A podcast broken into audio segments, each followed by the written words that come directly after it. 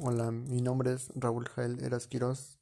Me encuentro cursando el primer año en la licenciatura de Medicina Integral y Salud Comunitaria de la Universidad para el Bienestar Benito Juárez García, con sede Cholomeca.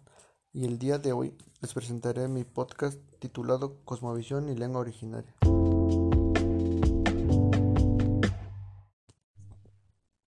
En este podcast les hablaré acerca de lo que es la cosmovisión y su relación sociocultural con las comunidades.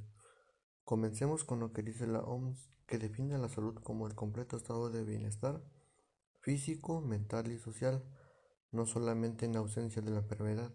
La OMS de igual manera tiene como objetivo específico abordar sobre la medicina tradicional. Nos referimos a cosmovisión originaria cuando hablamos de creencias, valores y sistemas de conocimientos que articulan la vida social de los grupos indígenas, es decir, es la manera a la que los pueblos ven o interpretan al mundo en base a su religión, su cultura, sus valores, su convivencia, su gobierno, entre otras cosas.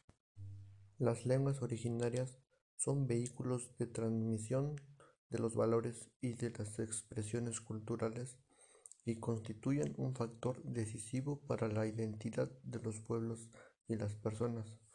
Como bien sabemos, México es un país con gran diversidad lingüística que se encuentra entre las diez naciones más con más lenguas originarias en el mundo y en América Latina, entre los países con mayor número de habitantes de lenguas indígenas, pero ello influyen los saberes tradicionales en los que los pueblos originarios que son básicamente las plantas medicinales que utilizan para curar enfermedades.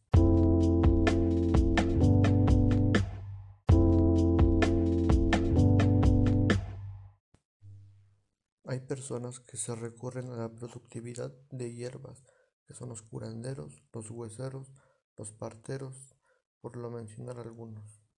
Y algunas de esas características que son muy importantes de las personas que vienen en generaciones y necesitamos de cada uno de ellos. Por ejemplo, una de las más importantes son los curanderos, que su función es ayudar a personas que sufren de algún espanto o que tuvieron algún accidente y se espantaron o cosas así. Y estos ayudan a que la persona pueda librarse de esos males.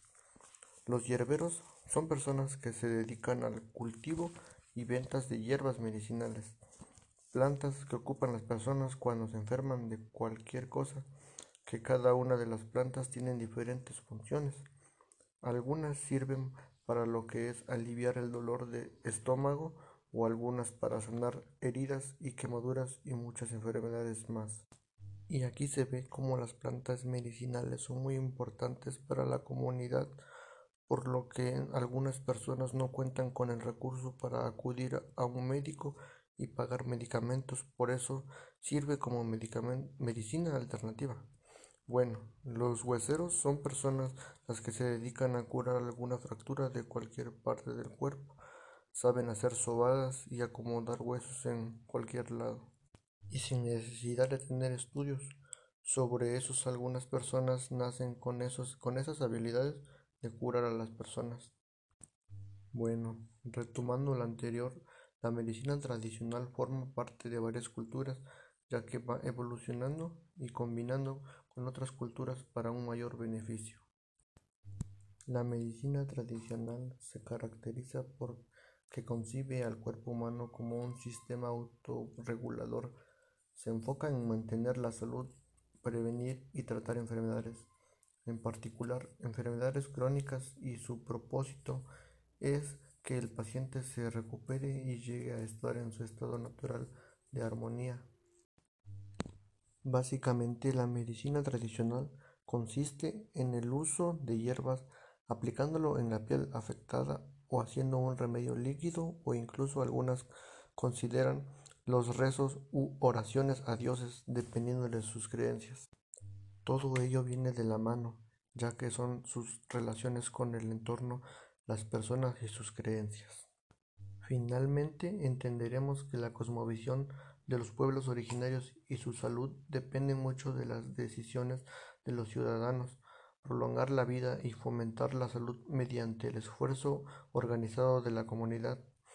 Me doy cuenta que en el modo del estilo de vida de la población dependen del sistema de organización de una comunidad en base a su cultura, ya que determina cambios sociales de los ciudadanos y modifican su estado de salud de la enfermedad. Por parte de la comunidad y su aceptación en salud, este proceso se vuelve más confiable y se responsabiliza a las personas de cuidar su salud con el fin de la adquisición de conocimientos, actitudes y hábitos propios por la defensa y promoción de la salud individual y colectiva en los pueblos originarios.